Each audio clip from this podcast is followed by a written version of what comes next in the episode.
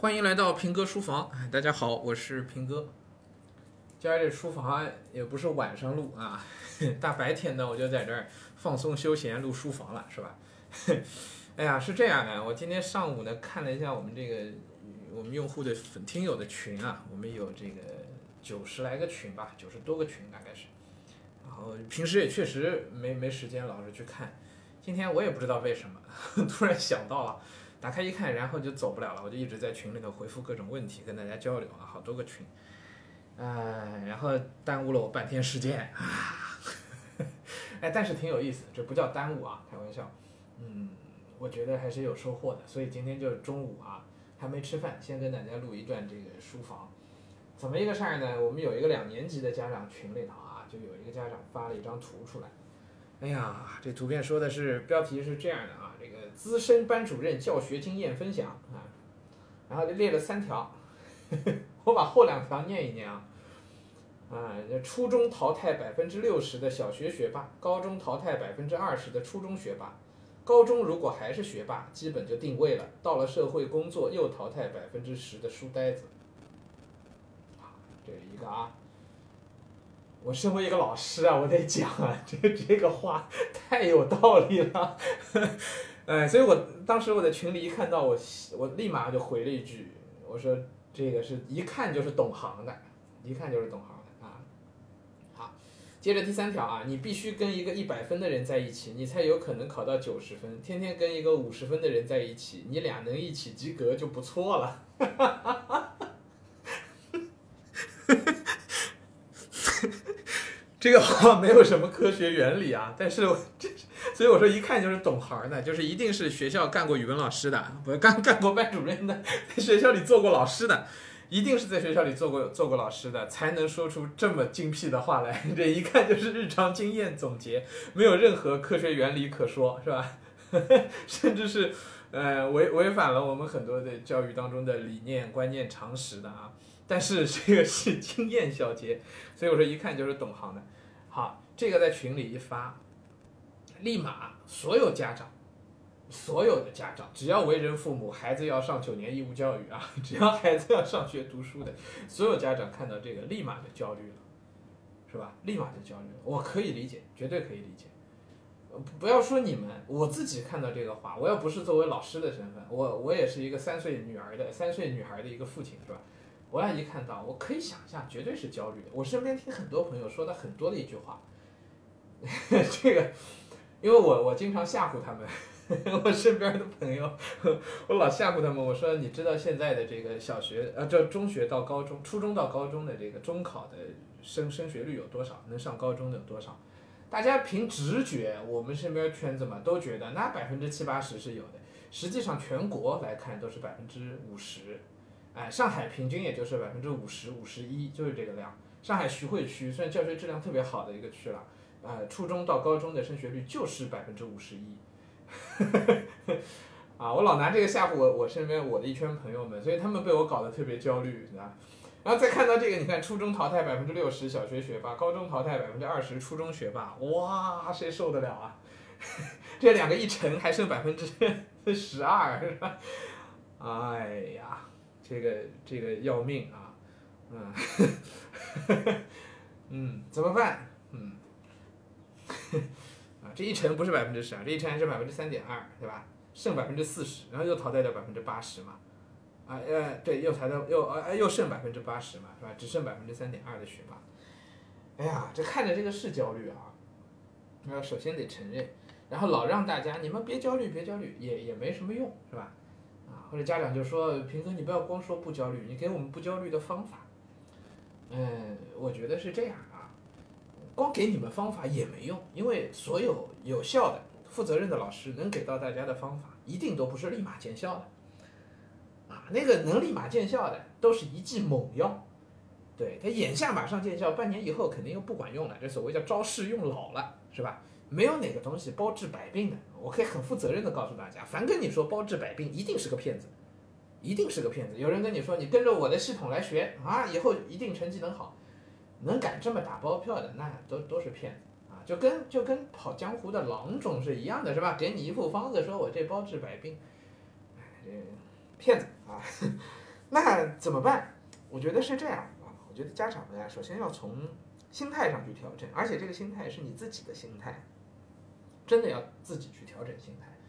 呃，不是我说你你不要焦虑，你就不焦虑的，而是呃，你把心态调整过来以后，你自然就可以不焦虑了。OK，这是一个自己去调整的过程。如果你调整不过来，那么我就得告诉你，不可，就就你就没别的办法，你就焦虑下去吧。所以对你来说，华山一条路，没别的方法。对我举，我给你们讲一个真实的案例啊，就发生在我自己身上，好吧？又要又要自报家丑，我是从一开始，从我们家女儿还在肚子里的时候，我就想清楚了，而且我跟很多很多家长都讲过这个话，就是你如果要给孩子学乐器。当然，我觉得是好的。可是，是不是要要学钢琴，然后花那么多时间成为百万琴童之一？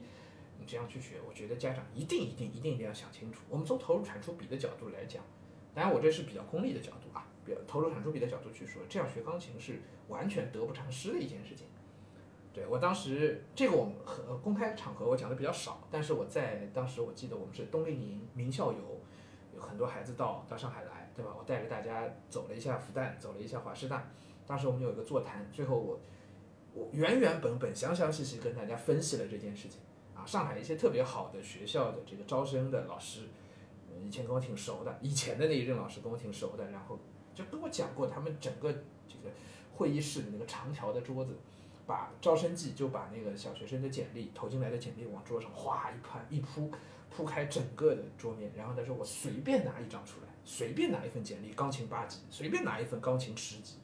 然后他告诉我说，钢琴我们就不看了，因为大家都有，你不能用，已经你没有办法通过简历里的钢琴这条来证明你们家孩子优秀了。他这简历全部都是这个，那有什么意义呢？所以有和没有已经不说明问题了。这个时候要是抽一份没有，我也不会因为这个就就就觉得你们家孩子不行，不会的，因为钢琴不是他的一个标准。OK。呃，只有当大家都没有的时候，你有个钢琴八级，于是老师看的也不是你钢琴弹的好不好，老师看的也是哦，这孩子能把钢琴学到八级，说明他很有毅力，说明家长很配合，说明什么什么，也是说明的那些问题才重要，对吧？所以当当他发现大家都有这个的时候，这已经不能说明问题了，所以有没有无所谓了，对吧？所以我当时就跟家长讲，你学钢琴其实是一个你真得想清楚的事儿，是吧？那么一边在跟家长讲，一边三年前我们家孩子自自己。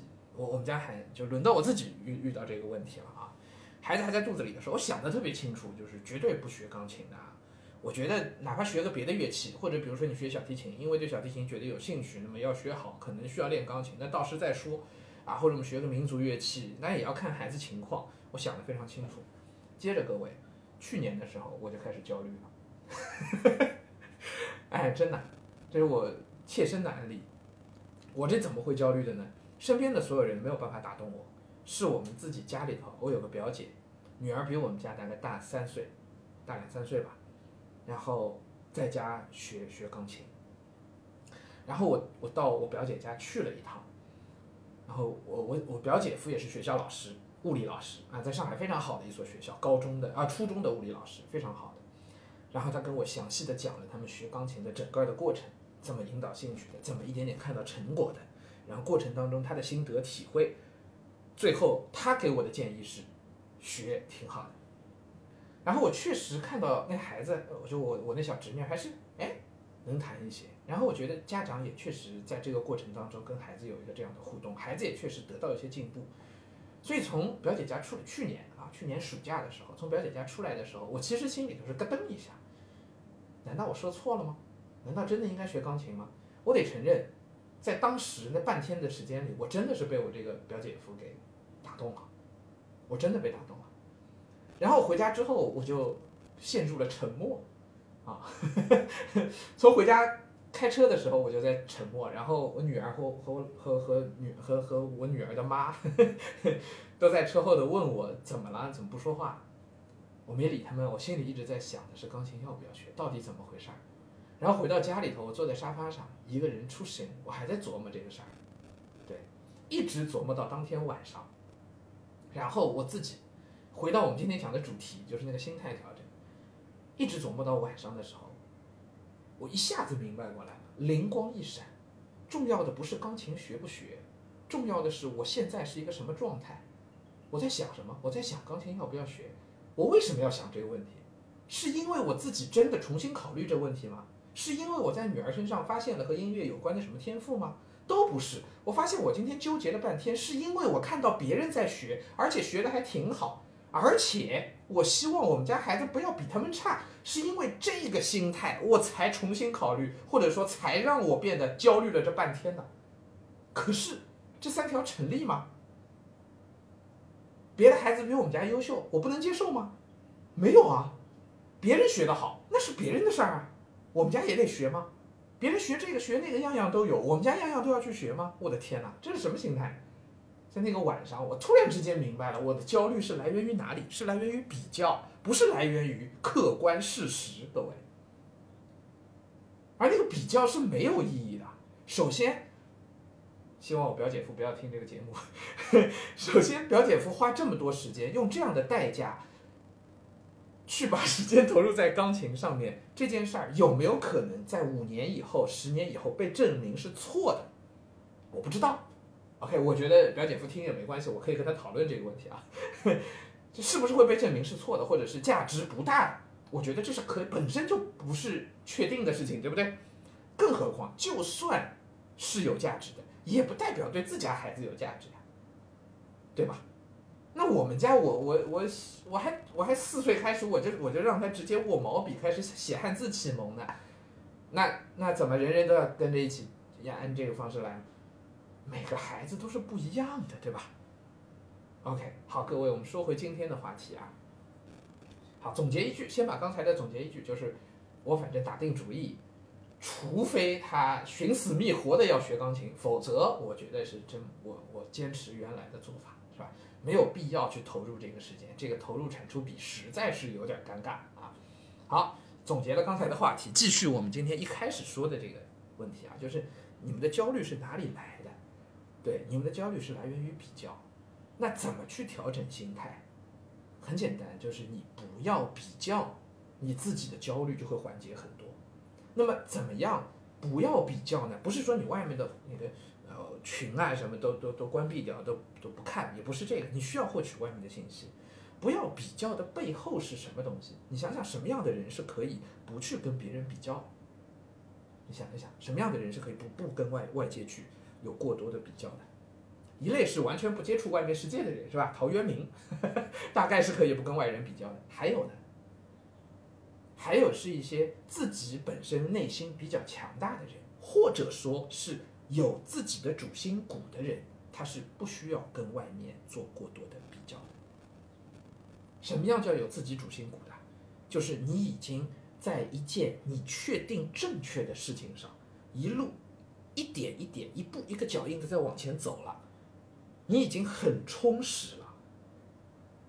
那么你是没有时间、没有精力再去跟别人比较的了，是这样吧？你想一想，李云迪也好，郎朗也好，丁俊晖也好，他们的父母在确定走这条路的时候，他们会焦虑吗？一定会焦虑。那个时候焦虑是来源于什么？丁俊晖的爸爸一定会想，或者丁俊晖的妈妈肯定想过，我们家孩子走台球这条路是不是对的？他的这个焦虑是来源于自己对自己在做的这个事儿的不一定的那种感觉，那个不确定，以及跟旁人的比较，对吗？但为什么后来他成功了呢？是因为他在这条路上一直走下去，没有回头啊，是因为他一直有他明确可做的那个事情，然后一步一个脚印在往前走啊。这个过程当中，他能够看到一些成绩，他能够他会他可能遇到一些挫折，但是不论怎样，他在这条路上一直走下去啊，所以他都没有太多的时间再去焦虑我们丁俊晖要不要再去读点书，要不要再跟着学校走，没有时间再去焦虑那些事情了。所以这条路他就一条道走到黑，他就走成了。那当然这个比较极端啊，你要必须孩子自己要有这个方面的天赋等等。我只是拿这个来举一个例子。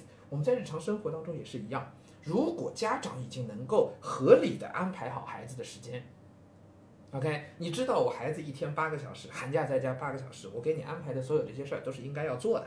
而且你做好了之后，我有检查，并且通过我的检查，孩子做的也很认真。啊，正确率不断提高，然后你发现孩子在这过程当中的确有进步，形成了一个这样内部的小小的正向的循环之后，你心里就应该是有底的。你何必再要去了解外面怎么样，或者你何必还要去被外面的那些东西牵着鼻子走呢？对吗？就好像我们说成年人的世界里边，什么样的什么样的人是我们日常见到那些很焦虑的人啊？比如说从赚钱的那个角度来讲，我就见过很多很焦虑于赚钱的人，他们可能今天去哪个公司打个工。明天可能啊，又又投资去什么股票市场买一个什么股票，在哪一天他们可能就说，哎呀，我要创业，我要做一个什么小生意啊，那边有一个加盟的品牌一定能赚钱。这样的人就跟个没头苍蝇一样，这边走两步，那边走两步，他始终是很焦虑的，发现没有？始终焦虑。但是你想一想，什么样的人是不焦虑？他认定了说我要开一个饭馆，OK，于是我就踏踏实实的把这个饭馆开下去。第一天开出来没生意，没问题。我想想我要怎么去有第一笔生意，想想怎么发传单，想想怎么上这个网站去做一些营销，想想怎么把我的东西做得更好吃。当你的脑袋每天被这些东西填满的时候，你还有时间去焦虑吗？你不用去跟隔壁人家那个饭店比谁家的生意好，你要做的就是把自己的活给我干好了。有一个人来吃了，这个人变成了回头客，你的生意就会越来越好。是不是这个很简单的道理啊？所以要不焦虑很简单，调整心态，把那个心态调整成什么样子呢？调整成去做自己能做的、能控制的、正确的那些事情，把自己变得充实起来。OK，这个是我说的调整心态啊，就调整到可控的那个范围之内，把你可控的事情都做好了，别的事儿这都是命，就不用管了，是吧？你也管不了，那 OK 就这样了。但是，只要你真的把自己那些事情都做好了的话，你的结果是不会糟糕的。怕的是什么？怕的就是我刚才说的那个今天开饭店，明天去炒二级市场的这样的人，对不对？你在哪一个地方都没有踏踏实实的去把事情做好，于是你在哪个地方都赚不到钱。OK，好吧，我觉得各位焦虑的家长是一样的这个这这这个这个情况啊。